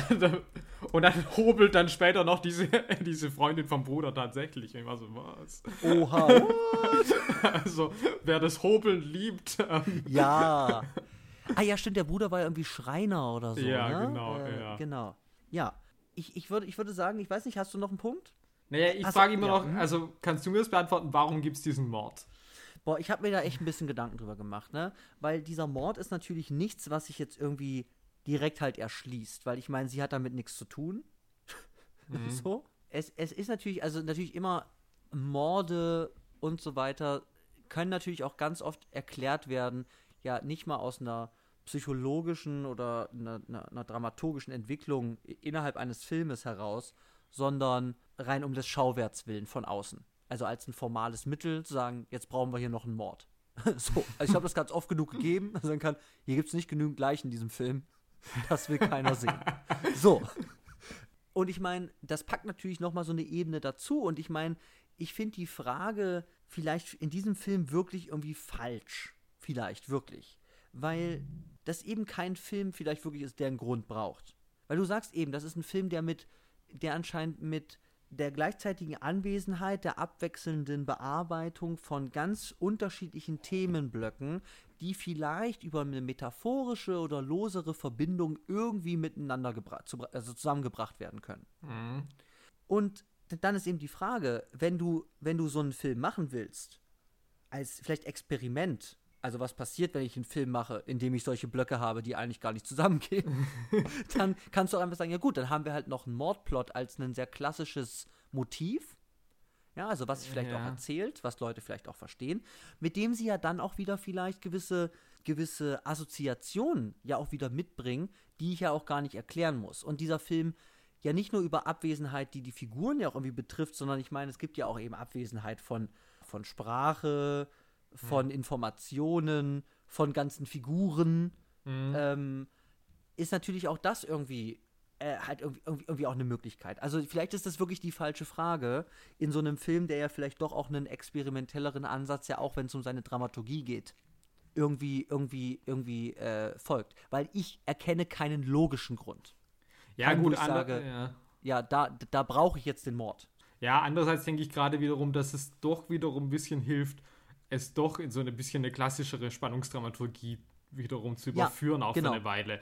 Also weil natürlich dann dementsprechend auch diese, dieser ganze SMS-Plot auch irgendwie dann doch eine Art von Payoff hat auch. Ähm, Mhm. Ja. Und das, was du da aufbaust, sich dann doch nochmal irgendwie zu einer klassischeren Spannung irgendwie steigern kann. Also insofern ja, macht es Mhm. Und dann schließt du eben das ab Mhm. und hast da die Fragezeichen gelöst. Deswegen finde ich auch diesen Satz so bezeichnend, dass sie wirklich sagt, der Fall ist abgeschlossen. also das ist dann okay, alles klar. Der Fall ist abgeschlossen. Lars Eidinger hat gestanden, Case closed. So. Und das ist aber ja vielleicht wirklich auch wichtig, dass das vom Tisch ist. Damit du dann für die finale Szene zu deinem einen Thema Mhm. vielleicht wieder zurückkehren kannst, um das prominent aufzumachen. Weil eben dieser, dieser Mordplot hat eigentlich mit der persönlichen Entwicklung oder mit den eigentlichen Problemen, die irgendwie Kristen Stewart irgendwie umtreiben, ja wirklich weniger zu tun. Und eben ihn reinzukriegen, ist vielleicht ganz gut, wie du sagst, für, für, für Spannung. Es macht diesen SMS-Plot, der eben auch mit dieser Geister-Thematik ja auch überladet, über, überladen ist, aber packt dann da ein, ein, ein, ein, eine irdische Lösung drauf, so dass es halt Lars war. Mhm. Ähm, und dann hast du eben Zeit und Platz, um dann wirklich nochmal zum Real Deal zu kommen, nämlich was ist eigentlich mit Kristen und ihrem toten Bruder und ihrer Suche nach dem toten Bruder los.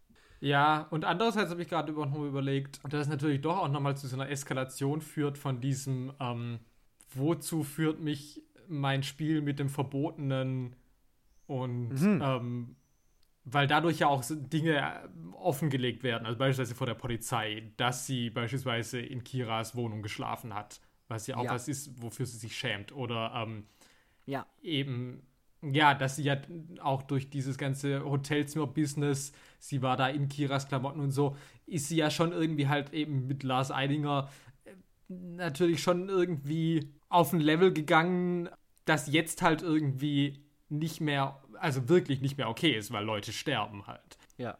Weil das ist ja so dieses Ding auch, also von wegen, wie sehr ist es natürlich dieses, sie will jemand anders sein, welche Befriedigung gibt es ihr, diese Klamotten anzuziehen und so und, Mhm. ähm, und inwiefern mag sie aber auch die Gefahr. Also es ist ja auch, dass sie ja tatsächlich schreibt, kein Verlangen, wenn es nicht verboten ist. Ähm, Check. Und Ja, inwiefern das vielleicht Seite- auch sowas ist, ja. dass du dann halt siehst, okay, ähm, das geht jetzt sonst irgendwie zu weit. Also es ist irgendwie. Mhm, Also es ist ja auch vorher, dass sie ja schon schreibt irgendwie so, nee, das bin nicht ich. Ich schäme mich dafür, genau. als im genau. Hotelzimmer ist. Also Ja, genau. Ja. Hm. Ich würde ich würd gerne noch einen Punkt sagen, den kann ich jetzt nicht, nicht ausführen, der geht nochmal auf diese Medien, Mediengeschichte noch, noch mal zurück, aber ich will es nur nochmal sagen, dass, wenn man das, wenn man das genau betrachtet, ist es halt eigentlich, also ist es ein unglaublich intermedialer Film. Also, es ist ein Film, in dem ja fast irgendwie alle anderen Künste aufzutauchen scheinen mhm. habe ich das Gefühl. Weil eben mit ähm, Hilmar af Klimt ist, ist, die, ist die bildende Kunst, die Malerei. Mhm. Thema. Wir haben mit Victor Hugo theoretisch einen Schriftsteller. Aber das ist eigentlich nur benannt. Wir haben aber natürlich durch das, ähm, durch das Handy, ja, durch das Smartphone und die Videos darauf, haben wir natürlich einen Film im Film. Mhm. Wir haben auch die Fotografie, zum Beispiel bei diesen Modeshoots Mhm. Zu überlegen, noch was vergessen. Ja, Musik live ist zumindest nicht drin. Wir haben natürlich Überspielungen, okay, also. also Ja, aber ähm, beispielsweise also gerade so, Musik. also gerade dieses Hobellied finde ich natürlich aber schon auch So prägnant. so, also wo ich mich ja schon fast frage, ist das jetzt gerade diegetisch? Ja. Weil es auch wiederum so komisch eingesetzt ist, dass du sagst, du legst da jetzt so einen Song so richtig drüber. Ja. Also vielleicht für uns auch nochmal natürlich als deutsch sprechende Menschen auch nochmal ähm, Mhm. besonders äh, auffallend. Ich weiß nicht, wie es ist, wenn du natürlich den Text nicht verstehst, dann nimmst Ja. du es vielleicht auch nochmal anders wahr. Aber so ist es ja auch irgendwie so ein ganz merkwürdiger, weil halt wirklich auf sich aufmerksam machender Einsatz von Musik. Ja, total. Das Also, springt ja für mich da also total ins Auge. Weil erstmal eben ist es so ein französischer Film mit englischer Sprache, ganz wenig Französisch. Und dann kommt da diese, diese deutsche, deutsche Mucke. so.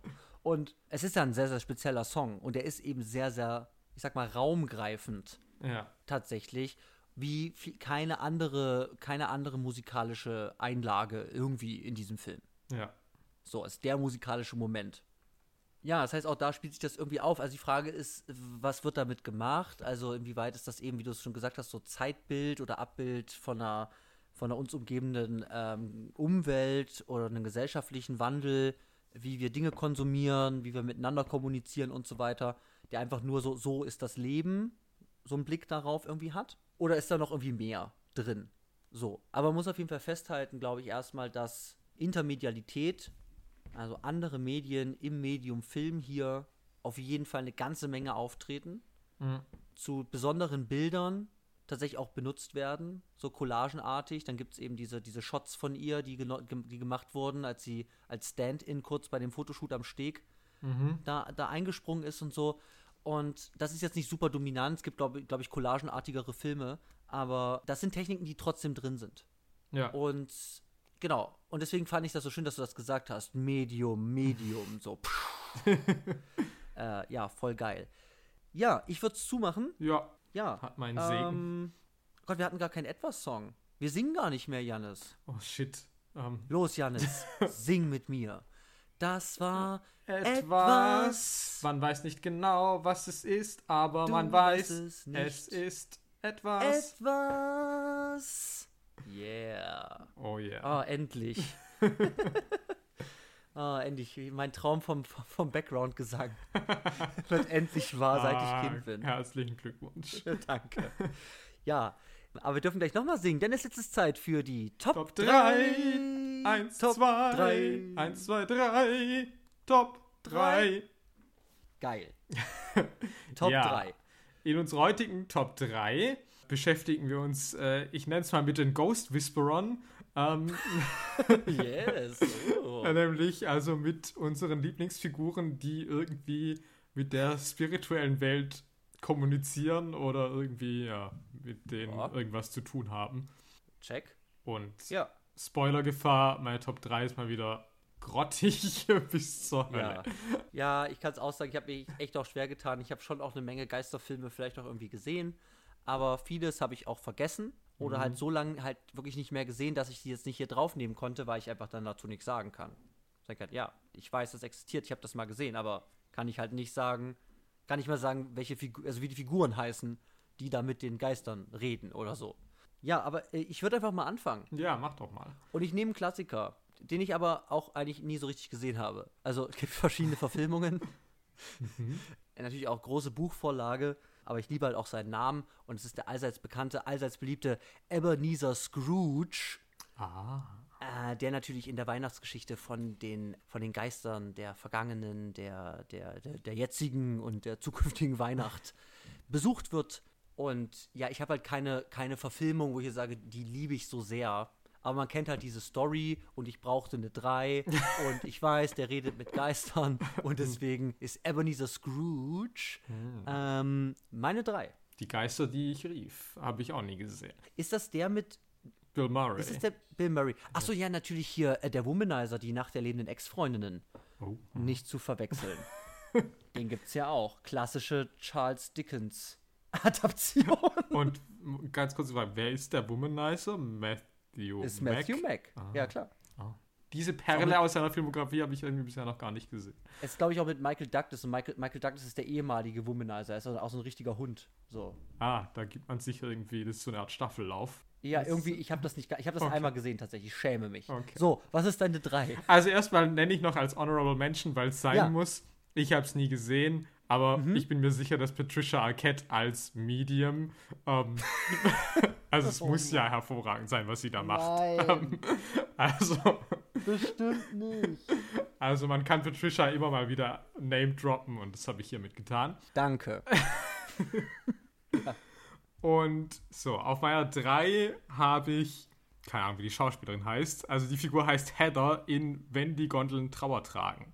Ähm, also da geht es ja um ein Paar, das sein Kind verloren hat und dann treffen die in Venedig auf ein paar Schwestern, Wendy und eben Heather. Und Heather ist blind, aber sie hat das zweite Gesicht und äh, kann dann, äh, die bringt dann zwischenzeitlich so Nachrichten von der toten Tochter. Holy shit. Ja, die sind halt ganz, ja, ganz creepy irgendwie, diese Schwestern. Und ich meine, an sich ist das vielleicht schon ein ganz geiler Film, deswegen, ja.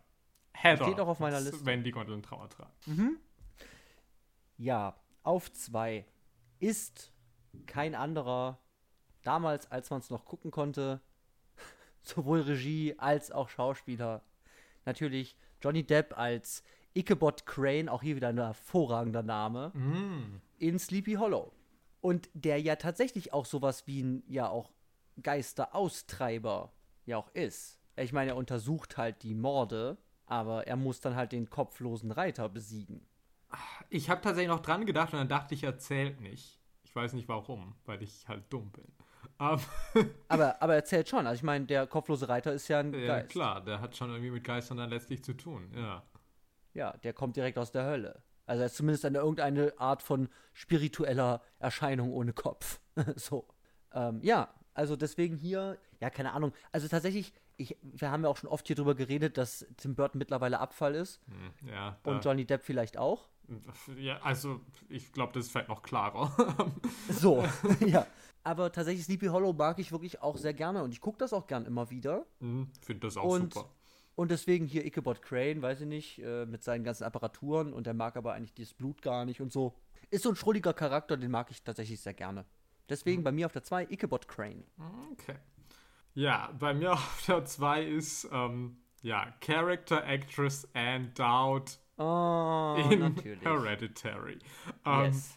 Ich bin ja nicht der größte Hereditary-Fan, also ich finde es ein bisschen überhyped, wobei ich schon auch anerkenne, dass es ein hervorragender Film ist. Voll geil ist. Und naja, ja, Anne Dowd, ich würde ja nicht trauen, was No sie da für so Seancen dann dir anbietet. Oh Ähm, Gott. Die sagt ja auch irgendwie so, ja, ja, ein Medium hat das einmal gemacht und jetzt kann ich das auch. Also irgendwie sie ähm, Scheint ziemlich schnell zu gehen, diese Ja. Pose her. ganz schön easy. Ähm, aber ich habe dann auch überlegt, weil ich meine, Toni Collette macht ja dann praktisch auch eine Seance dann selber. Aber andererseits dachte ich dann so, mein Herz liegt halt bei der Character Actress und Ja, und die ist halt auch eine falsche Schlange. Ja, total. Ah, Vorsicht, was sie dir erzählt. Ah, die. Ja, die, die ist halt creepy, weil die ist halt auch so nett. Die spricht dich halt einfach random bei so einer Selbsthilfegruppe, ja. Selbsthilfegruppe und dann auf irgendeinem Parkplatz oder so halt an. ja. Nee, nee, nee, Da war eigentlich schon alles klar, dass da irgendwie was im Busch sein muss. Ja gut, aber was da wirklich im Busch ist, das kann ich halt auch nicht sehen. Aber okay. Findet selber raus, falls ihr Hereditary von, von, von Ari Aster noch nicht gesehen habt. Ist es auf jeden Fall einen Blick wert. Ja. So, ich mach mal die, ich mach mal die Eins. Ja. Ich hoffe, er heißt auch so. Auf jeden Fall, es ist äh, ein Mann, einsam, trotz Familie, in einem verlassenen Hotel. Es ist Jack Torrance, gespielt von Jack Nicholson in The Shining. Mhm. Und er spricht mit Geisterbarkeepern in einem einsamen Hotel. Es gibt natürlich auch diese Geisterladies und so, aber ich habe jetzt mal ihn tatsächlich genommen. Ähm, also Jack Nicholson, weil es halt auch diesen Dialog mit diesem, mit dem Barkeeper deines Vertrauens gibt, der dir halt rät, ja, du solltest vielleicht deine Familie umbringen. ah ja. Dieser Barkeeper hat sehr interessante Ansichten. Das sollten wir, sollte ich einfach mal machen. So. Und das ist halt schon super, weil es halt ein geiler Geister-Barkeeper ist und äh, Jack halt mit dem halt redet. Also, und ich meine, man kann natürlich auch sagen, ja, die haben vielleicht alle so ein bisschen Cabin Fever oder so. Aber ich Ja. meine, es ist so wie Stephen King und ich glaube, was mir das schon erzählt mit irgendwie äh, Indianerfriedhof oder so, äh, dass es auch dort auch wirklich Geister zu geben scheint, die da irgendwie Dinge tun.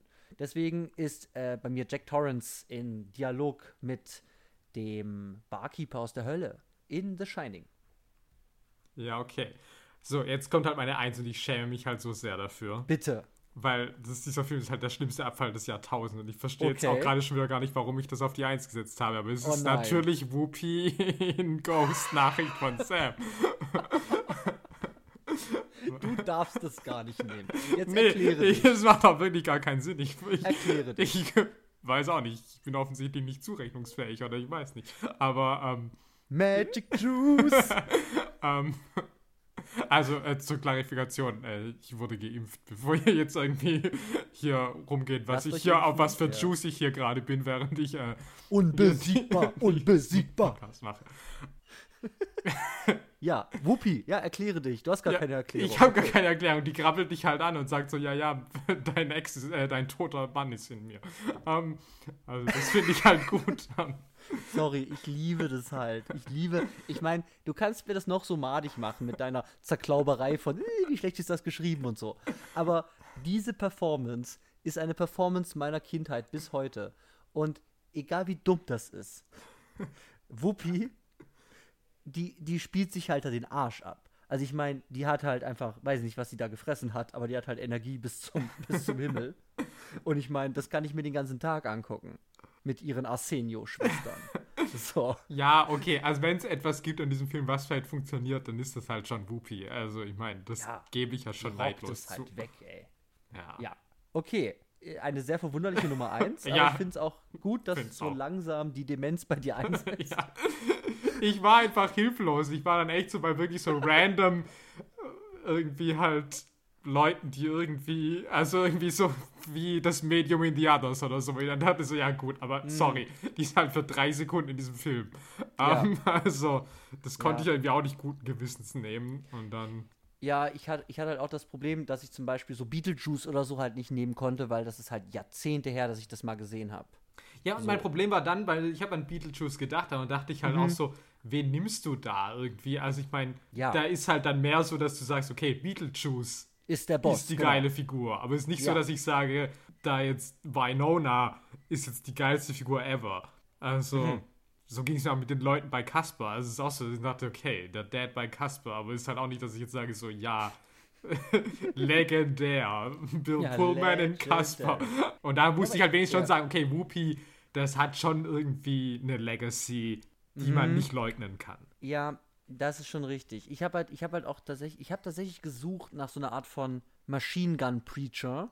Also so ein Badass Geisterjäger, weißt du, der raucht mm. und mhm. bumst und so. Also so, mm. so mhm. irgendwas, sowas, sowas richtig so, so, so, sowas richtig irgendwie cringe, dirty, so. Ja, sowas wie John Carpenters Vampires, irgendwie sowas. Um, genau, aber das nur halt nicht mit Vampiren, nicht sondern mit halt mit Geistern. Genau, das habe ich nicht mit Geistern gefunden, weil auch so John Constantine zum Beispiel, was ich ja sehr liebe, der, der gut, das sind halt Dämonen aus der Hölle. Also ist wieder so eine, es ist so eine technische Frage, glaube ich. Mm, aber ja, das hat es alles schwierig gemacht. Aber ja, ich, ich bin mit Jack zufrieden. Tu anscheinend mit Whoopi. Das ist die Überraschung des Tages, finde ich gut. Ich habe eigentlich einfach nur gehofft, dass du sie einfach der Eins hast, weil davon gehe ich fest aus, dass ich einfach sagen kann, ja, ja, same. Und dann muss Und dann musst du nichts mehr sagen. sagen. Oh, das war ein Bluff. Oha, der pokert hoch. ich dachte, es ist halt super niedrig gepokert. Ich dachte so, ja komm, safe ist die da drin. Was ist denn los? Oh Mann. Ja, ja, ich würde sagen, das war die Top 3. Top 3. Top 1, 3, 2. 3, 2, 1. 3. Ja, was gibt's nächste Woche? Ja, nächste Woche, ähm, außer großen Auswahl der bestehenden Kategorien, weil es kommt ja nichts yes. Neues, ähm, ja. widmen wir uns dieses Mal wieder zurück in die Kindheit Yay. und gehen in einen weiteren Klassiker des 90er-Jahre-Kinos, nämlich zu den Flintstones. Flintstones. äh, Jabba, Jabba du. du. ja, ja, genau, mit John Goodman und so, die Realverfilmung. Ja. Da freue ich mich drauf. Ja, ich mich auch. Also als Kind war das halt das Geilste. Insofern ja. kann ich mir nicht und vorstellen, dass es heutzutage anders ist. Aber genau, wir werden checken, ob das heute immer noch hält, was wir heute davon halten, was die Kindheitsfaszination war. Alles dann im nächsten Podcast. Yes. Deswegen sage ich erstmal Danke an dich, Janis. Danke an dich. Und an die 5 bis 25 ZuhörerInnen da draußen. Auch vielen Dank. Äh, Danke Passt auf euch auf, genießt das Wetter und schaltet natürlich beim nächsten Mal wieder ein, wenn es heißt Wer schaut Sachen.